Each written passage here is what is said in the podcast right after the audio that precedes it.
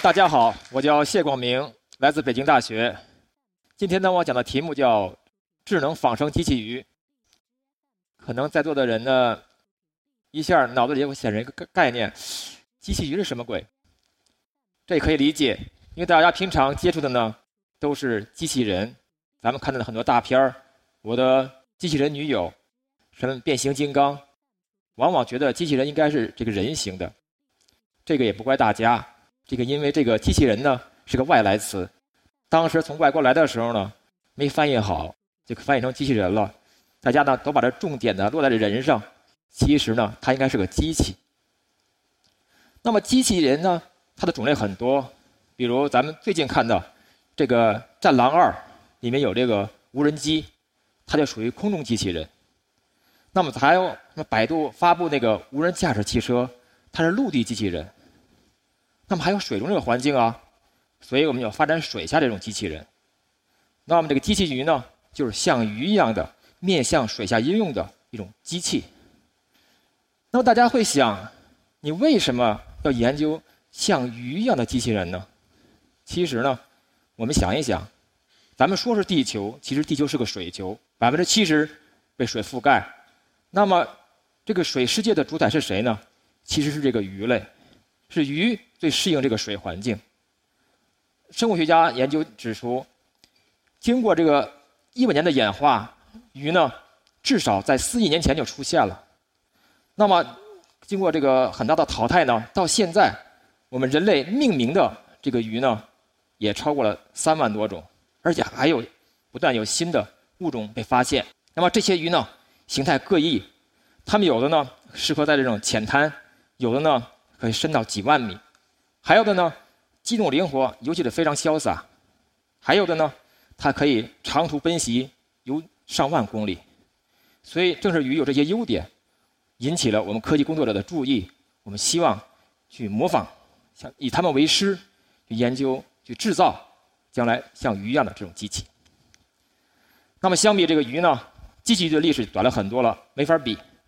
从第一条机器鱼诞生到现在。也就二三十年的光景，虽然时间短，但是我们这个技术发展的非常快。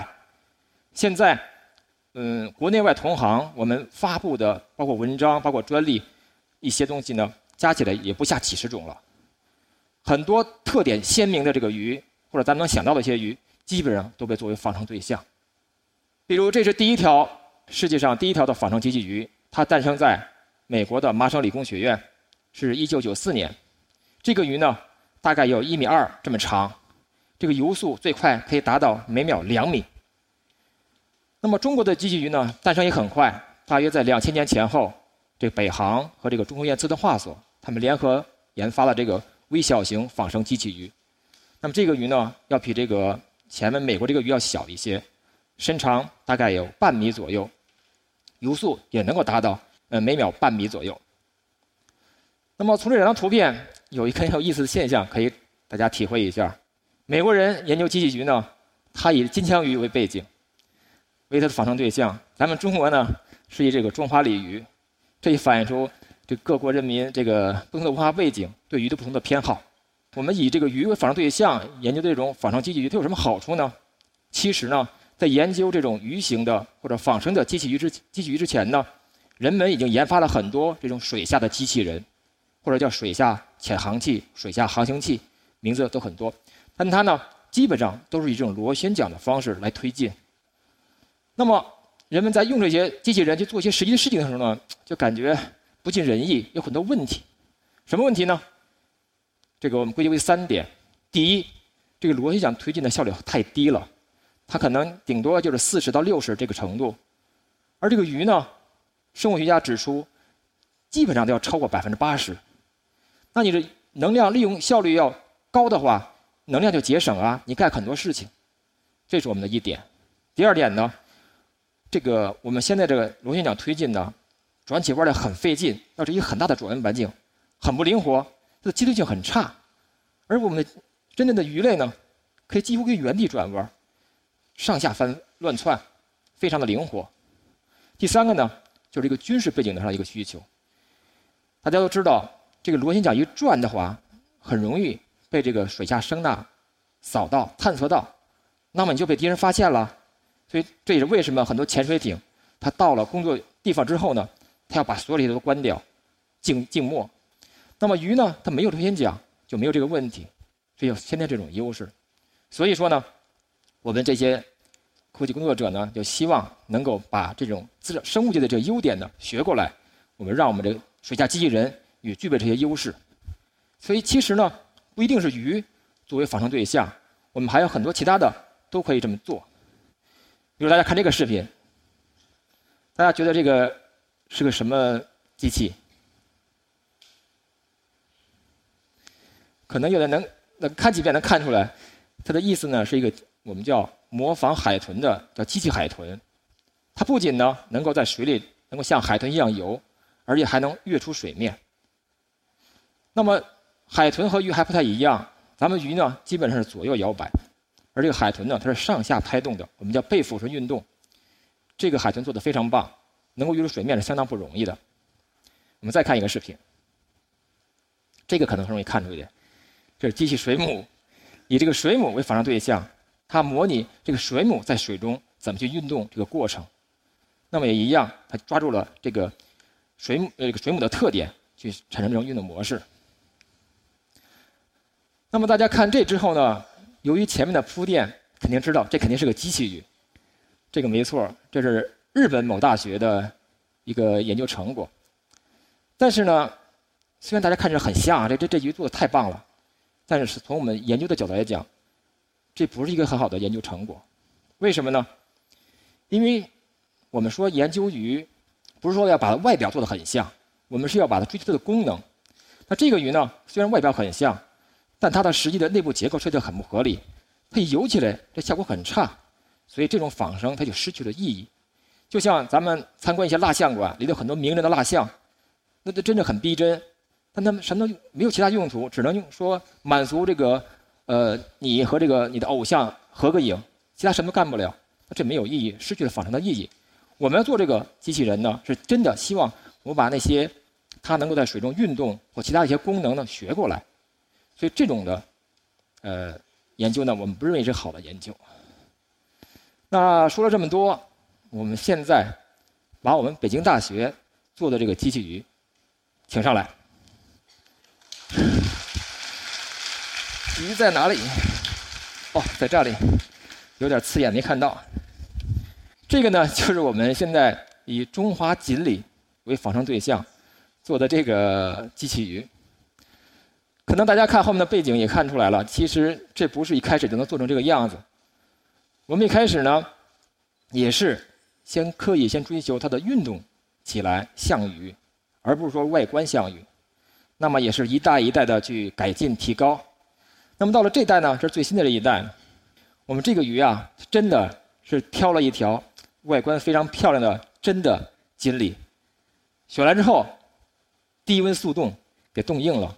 所以呢，赶紧拿这个三维扫描，把它外观的数据测下来，构成这个数据那个模型之后，再用那个 3D 打印的技术，把它们前面这个整个这个打印出来，这样呢，就做了一个仿生的这个壳体。但是我们首先要保证它游起来得像鱼，而不是说只能追求这个外壳像鱼。那么咱们就看一看这鱼怎么游的吧。因为我们做了鱼，一开始在实验室的小水池，小水池很小，顶多两三米大，根本游不开，一些性能测不了。所以呢，我们就把这个鱼呢，刚好我们比较幸运，北大呢有个未名湖，我们就把这个鱼呢扔到这个未名湖里游一游。现在大家都生活比较好了，一般呢都会说养个宠物，去猫啊狗的，实验室没这条件。那你养了宠物呢，你要去遛，你要去遛狗，没关系，我们去遛鱼。所以这个遛鱼呢，去未名湖遛鱼呢，是我们实验室的一个保留节目。有一首歌呢，叫《未名湖是个海洋》，是北大可能一些人创作的一个校园歌曲。我们其实也希望我们的鱼呢，能够游到真正的海洋。也很快，我们的愿望就实现了。一二年，我们这个鱼游到了北极；又过两年，我们的鱼成功实现了南极的首航。当然了，有点小的遗憾，这鱼虽然是游了。不是我亲自带着去的，因为这是国家科考的行动，是由委托科考队员把鱼带过去，所以说是我的机器鱼带我去征服了这个世界的两极。那么下面呢，我们就稍微的讲一点的科学知识，就说你这个鱼看上去挺好的，它怎么游起来的呢？我们讲讲，稍微讲讲原理和实践的方式。那么既然呢，我们是以鱼为导师，我们就先看鱼是怎么游的。这是典型的一条鲤鱼，大家可以看上面有很多这种旗帜，还有这个尾，特别是尾巴。那么咱们不搞复杂的，咱们就以这个它的直线直游为一个例子来讲。那么它要去直游的话，这个鲤鱼呢，它是通过摆动它的身体后面这部分，以及驱动这尾鳍。它摆动之后呢，就跟这个水相互作用，这个相互作用呢，就可以产生它的一个向前的推力，这个鱼就游起来了，就这么简单。说起来简单，你怎么拿物理的东西，拿咱们机电东西去实现呢？首先，你得要从硬件上去构造这样一个东西，它能够模拟这个鱼的摆动。所以第一步呢，我们要做这个硬件实现。我们用三个电机，加上一些机械的连接件。去让它能够一个链式的摆动，它能够摆动。那么像左边这个图呢，就是我们的结构示意图；到右边呢，我们就是真的拿机械框架，呃和相应的电机把这个鱼就给做出来了。内部做好之后，再配上的控制电路，再配上这个电池，然后呢再设计好这个外壳，做好防水，把它封在一起，鱼就做完了。但是鱼做完了不等于你就能游。你还有很重要的一步要做，要做什么呢？因为你说你是电机，电机到底怎么摆呀？你有很多个电机，它怎么摆才能游起来呢？这个还要做很精细的控制算法的设计。我们这方面呢，也是做了一些相关的算法的研究。呃，像我们这展示这个视频呢，就是在模拟的过程中，我们用数值模拟的方式去复现一下，看能不能设计这个算法能够实现这种摆动，甚至一些转弯。OK，仿真可以了，我们再把这算法加到真的鱼上，真的机器鱼上，鱼就游起来了，就是这个样子。但是呢，细心的观众肯定会想到，你这样一个鱼，这么摆动，肯定你产生的力只能在水平面上。换句话说，你这鱼只能在水平面上的游来游去。但实际的鱼不是啊，实际鱼可以下到潜到海底，潜到水底，那怎么办呢？其实呢。我们也是这样，我们希望找到一款新的仿生对象，然后呢，做一款这样的能够上上下潜的鱼，因为这样才能更多的去做实际应用。那么这个呢，就到了我们第二个这个研究，这个研究叫仿乡村机器鱼。可能这个又有点抽象了，那个中华锦鲤大家很熟嘛，很多年画啊，鲤鱼跳龙门呐，很熟了。这个乡屯呢，又是什么鬼呢？我们看看视频，先感性的认识一下这个香豚，好萌啊！这个香豚呢，它实际上是在这个这个分布非常广泛，太平洋啊、印度洋大象都有。它是在这个珊瑚礁里生活，就这种很复杂的这种环境。这珊瑚礁的特点什么呢？枝枝杈杈很多，呃，然后呢，水流有时候很乱很急，但这鱼很潇洒，它通过它的胸鳍、尾鳍的配合。可以在这种复杂的环境下，那个自由的游上，游来游去，不会说碰到自己、伤到自己，它游动性、机动性非常好。那么其次呢，咱们观察这个鱼的特点呀，我们讲这个鱼呢，真的是在鱼中是绝品。它这个有骨骼清奇，它不像咱们这个锦鲤，它流线型的，看上去应该哎这鱼就应该这样多好啊。咱这个香豚不是，香豚呢。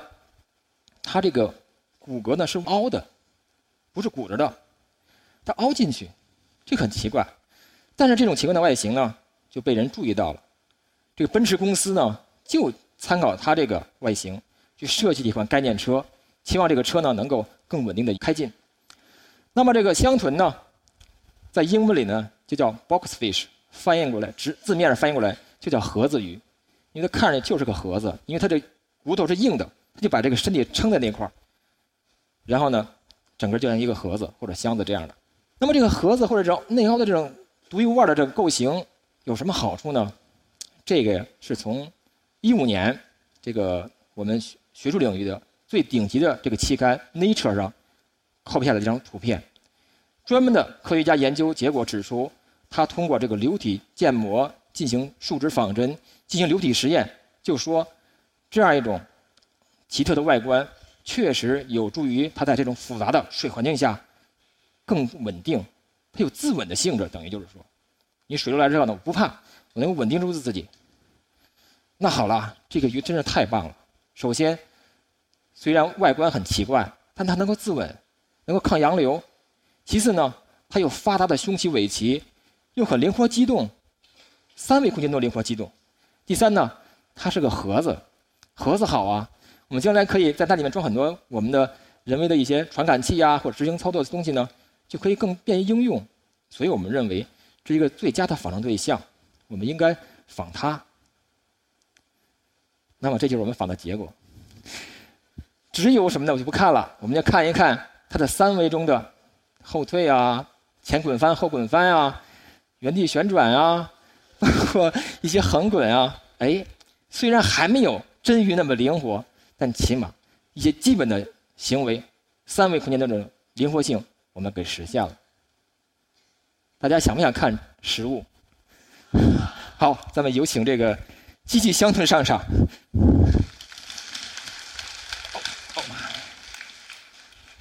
这个箱豚呢有点重啊，因为毕竟呢它体量稍微大一点。那么这个箱豚呢，呃，我们第一步呢就是说，确实你看大家是内凹的呀，不是不是那个别的。呃，但是这是只是第一步。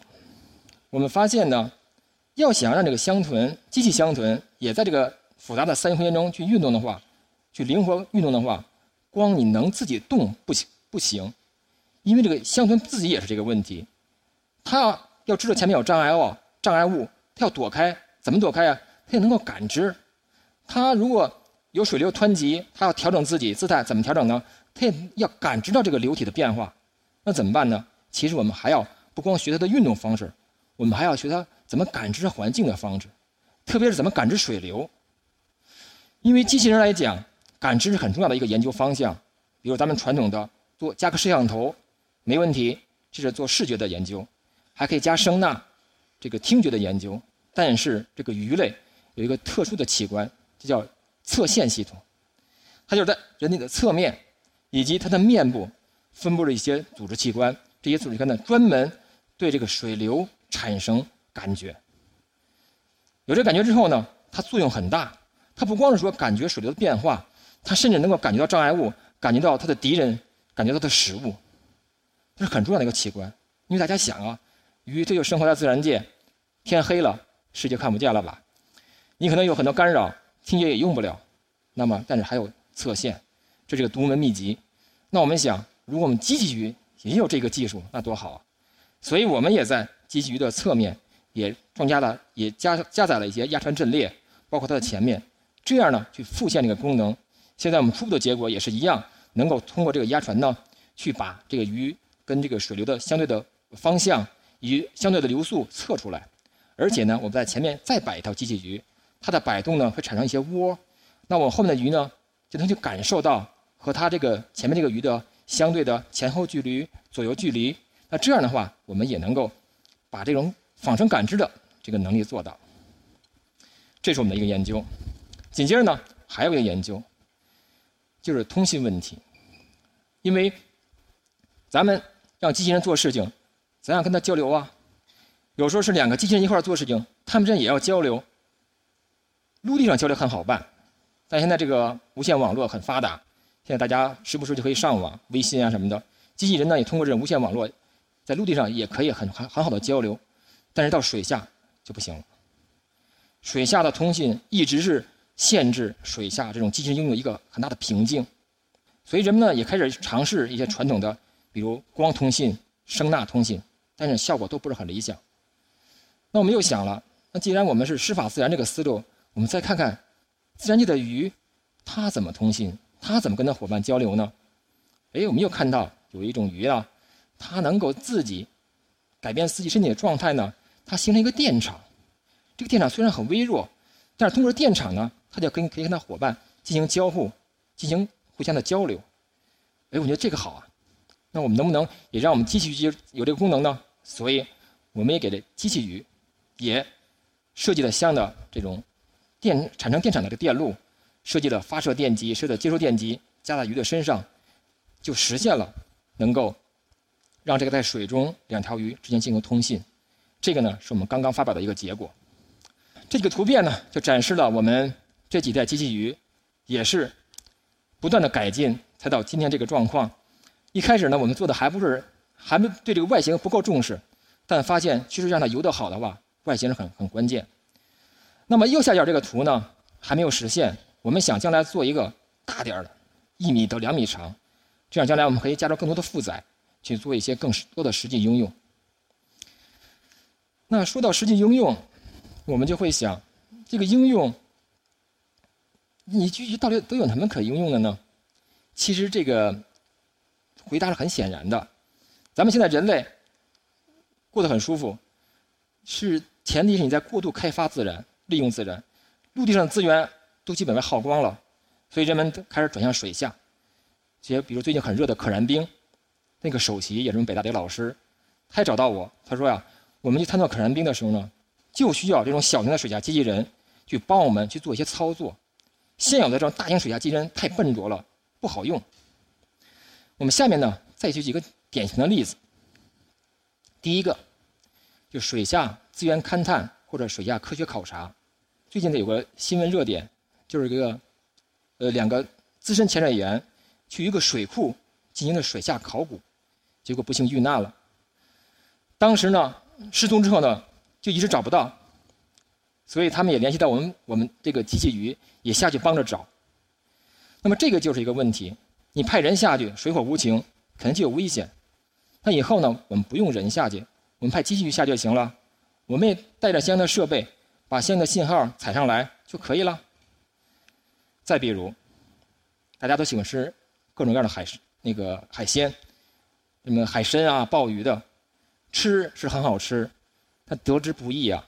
你像这个海参，它就是这个潜水员穿着很简陋的这个潜水服，拿了一个网兜，潜到几十米的水下。又冷又黑，然后迅速捡一些上来。不光是说当时难受，这些人他之后有得职业病，终生受罪。所以现在国家自然基金委刚昨天刚刚举办完成的一个首届水下抓取项目，也是希望我们派机器人下去来代替这些人，解放这些人。再有一个应用呢，就不得不提，就是军事方面的。这个图片呢，就显示的是说美国人。他在测试他这种军事应用的水下机器鱼，因为咱们说了，鱼呢它隐蔽性高啊，以后你设计一个机器鲨鱼，悄悄地游到我们岸边，我们还以为还要欣赏它呢，不知道它是来吸取我们情报的，对不对？所以这个应用领域非常广泛。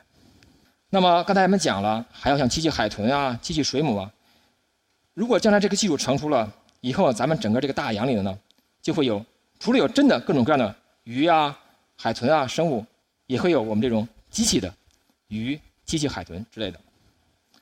那么到此为止呢，我就把机器鱼的相关研究介绍完毕。这个鱼也下去太重了，拿不动了。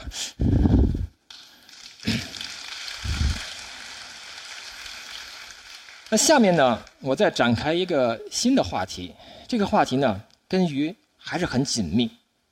咱们先看图片，大家这个图片。应该看了很震撼吧？这是一个国际水下摄影大赛的一个获奖产获奖那个照片，它实际上就是说，拍到了几百条鱼，甚至可能是几千条鱼，它们缓缓的、自发的形成一个圆圈，在那儿缓缓的游动。再看这个，可能是上万条鱼，紧密的游在一起，快速的游动，形成一个很紧密的团簇。大家想，这些鱼怎么了？发疯了，还是闲的没事了？它在干嘛？不是，他的目的很明确，他们就是要生存。他们做这些行为不是为了好玩他是为了延续他这个种群。因为什么呢？你每条鱼很小，你跟你的天敌对抗，你肯定对抗不过人家。可是我紧密团在一起，可能要震慑住你的天敌了。再比如，我们集体去寻找食物，那肯定比你单个的要提高它的那个找到食物的概率啊。所有这一些。都是说明，不光是这个鱼可以做我们老师，整个鱼群也可以给我们启发，也可以做我们的老师。这就促使我由原来的这种个体仿生，进化到这个群体仿生。也就是说，我们从鱼怎么游得好、感知的好、通信的好，还可以我们让一群鱼怎么游得好。那我们既然这是一个老师，我得还看看这老师有什么优秀的品质。那我们对这个鱼群的特点进行总结一下。第一，这种形成鱼群的这个鱼呢，首先它个体呢肯定很弱小，智商很低，那个能能力很有限。那第二个特点呢，这一群鱼在一起游。其实他们没有一个统一的管理者，或者一个上帝啊，或者一个 leader 或者领导，他们就是自发的就这么游了。我们可以想象这么一个场景啊：假设你有超能力，这一群鱼在游着，你突然把其中一条鱼给它瞬时消失，你会发现整个鱼群根本不知道这条鱼没了，还是那么潇洒的游来游去。第三个特点呢，就是这些鱼呢，可能鱼群也很大。小的几十条，大的可能几千条、上万条，但是呢，每条鱼呢，它不用很累，它不用知道所有其他鱼的这个状况。因为你想，假如你这条鱼，咱们是一千条鱼组成的，就现在一样，如果把其他的信息都告诉了你，你其实也处理不了，你也晕了，对吧？实际的鱼也是这样，它不需要知道整个这个全局大家怎么样，它只关心我周围这几个邻居，它怎么在游。哎，我做一个简单的交互就可以了。那么这么简单的特点，能力这么低，但导致的结果是什么呢？它的整体能力非常强大。通过这种整体的方式，这个种群就延续下来了。这很厉害啊！其实这个呢，就是现在很热的这个人工智能里的一个重要分支，叫群体智能。所谓群体智能，就是说个体智能很低，但是他们通过相互协作。从整体层面上迸发出了能力，这种智能也值得我们学习，值得我们研究。下面介绍一个简单的这个群体如何协同、如何互动的一个模型。其实这个模型呢，是一个计算机图形学家提出来的。他其实目的呢，也不是这个，他是为了画那个电脑动画时候省事儿。你有时候电脑动画要表现展现一群鸟啊或者一群鱼啊的在游动，如果大家都一样。你看着很假，不协调，不自然。如果你每个每个去画，你这累死啊！你画不下来啊。所以他想了一个招他编了个程序，他让一些个体呢在这个空间中移动，平面中移动啊。每个三角代表一个个体。那他讲的规则呢很简单，很简单。第一呢，我就看我周围的邻居，如果离他们太近了，那我就远离一点我这么调整我位置。那如果太远了呢，我就近一点这两条了。第三条也很简单，我就看他们大概是什么方向，我把我的方向取为它的平均方向。就这么三条，哎，他一一做之后，发现效果很好。咱们根本区分不出来是真的鸟在飞，还是这个你这个动画，这样的动画效果就很好了。那个生物学家知道这个事了呢，把这个模型呢稍微进行了改进，改成一个三维空间的模型。然后调整其中的不同的参数的取值，哎，通过计算机仿真，确实就仿出了我们在自然界观察到的一些这种鱼群它游动的一些典型的这种模态，像这种圆环啊，像直行啊，像一些那个杂乱的游行啊、游动啊，都都展现出来了，所以非常有意思。那我们呢，我们可以有鱼啊，我们直接拿鱼来做实验不就得了吗？所以这是我们的结果。当然了，我们现在呢。只用三条鱼做这个实验，因为做这个实验难度还是非常非常大。呃，我们现在呢，正在再进一步的把这鱼数增加，但初步的我们能够拿这个机器鱼去验证这样一种结果。这个鱼确实可以像自然界的鱼一样，形成这个机器鱼群这个效应。那么实质上前面的研究，如果你深想一下，有点问题，因为它只是说我去观察这个现象，根据这个现象我提炼了这三个规则，或者。提了其他稍微复杂一点的规则，但是你这个鱼它就是个生命啊，它是一个活生生的个体，它是个生物。那生物来讲呢，你怎么知道它就是这么想的？它就是按照规则去做的呢？特别的，根据达尔文进化论，你的个体都是自私的呀，在这个资源有限的条件下，每个人都为自己着想。所以说，物竞天择，适者生存。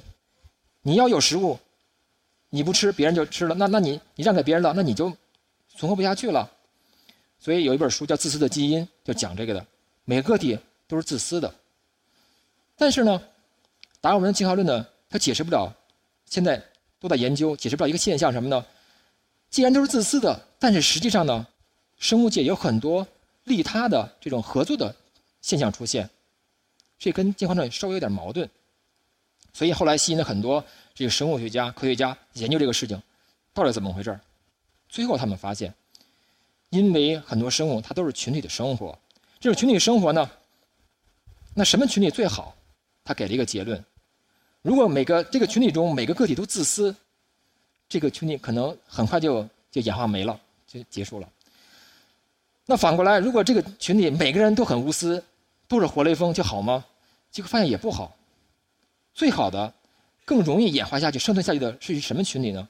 是，又既有一些自私的，也有一些合作的，而且呢，时间尺度上也会变化。这个时间呢，可能我自私一点儿，你利他一点；下一段时间呢，可能我就利他一点，你又自私一点，这样的群体才比较好。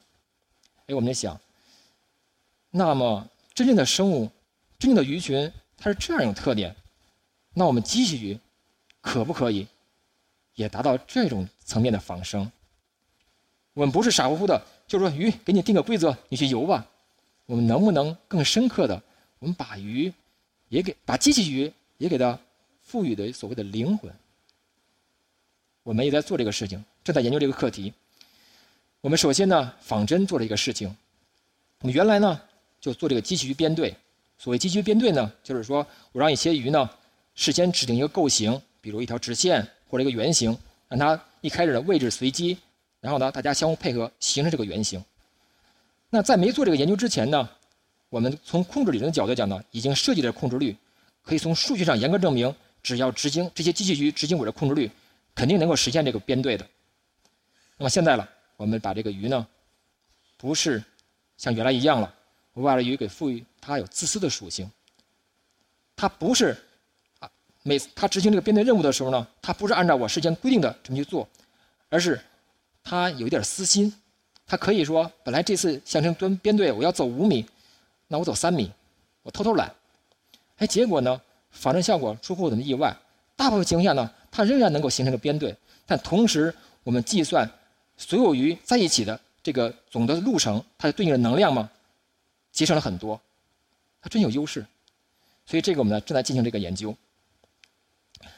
那么除此之外呢，我们前面属于基础研究，我们还把这些研究呢用在了一些实际的这个，比如设一些实际的应用任务，比如这个协作推箱子呀，什么协作去侦查呀，然后我们就搞了这个开始这个水球比赛。我们通过一种竞赛的形式，以促进这个机器的进技技术的进步，同时呢也吸引一些青少年。参与我们的项目，因为这个项目非常有趣，我希望更多的人去进入我们这个呃这个研究领域。那么最后呢，我又回到这个图片，大家刚才一开始看我们在未名湖遛鱼，可能大家有没有留心的一个事情？其实这个现象很有意思，不光是鱼的性能测试了，我们还发现这很多真鱼呢跟着我的机器鱼走，哎，这很有意思呀。那将来我不仅可以控制机器鱼，我还可以控制真鱼啊！控制真有啥用啊？首先大家都知道这个魔术吧？鱼给它编对了，这肯定是魔术嘛。有人据说呢，他是在这个鱼后面呢贴了个磁铁，这个方式鱼肯定很难受啊。那我们如果用机器鱼来做这魔术，那很简单了，前面机器鱼带着，后面鱼就游着，这个编队就形成了。当然了，这种呢只是一个小儿科。我们更希望达到这样一个境界，什么境界呢？我们叫从师法自然过渡到道法自然。我们讲，现在我们的研究呢，以自然为师，学了这些东西，从个体仿生到群体仿生。那么这个自然界呢，学的目的是为了去征服自然，利用自然，开发自然的资源为我们所用吗？那我们在用这自然的时候呢，我们能不能境界更高一点？既然他是我们的老师，我们能不能更尊重他一点？所谓道法自然是指什么意思呢？本身自然除了客观存在的这些客观物质之外呢，它还有背后它的演化规律，一个客观的规律。那我们去利用自然的时候呢，我们希望能够更接近的这种自然的规律去，呃，去影响它，利用它。比如讲，现在咱们抓鱼，一网下去，管它什么鱼呢？捞上再说。那以后我们再捕鱼不这么捕了，我派一条金枪鱼下去，专门把金枪鱼引到一个地方，继续金枪鱼下去。现在我就抓这些鱼，那多好。由于时间关系，最后再讲一点啊，因为咱们这一席主题就是说人文科技和白日梦。那我个人呢，有一个小梦想吧。大家平常很多人都肯定看过这个海洋馆的这动物表演，就是海豚啊跳起来啊，甚至顶个人游啊。有时候很多全家一块一看，小朋友很开心，哇，太有意思了。甚至可能看好几次。我们是开心了，但是你想过不想过没有？这些动物它自己开不开心？有些研究就发现，这些动物呢，由于这个经常表演，他得了忧郁症，甚至自杀了。那我们凭什么把我们的快乐建在人家的痛苦之上？所以我的小愿望就是说，或者小梦想是说呢，将来我们研发很多这种机器动物，代替它们，把它们放归自然。不知道能不能实现，但我会努力。谢谢。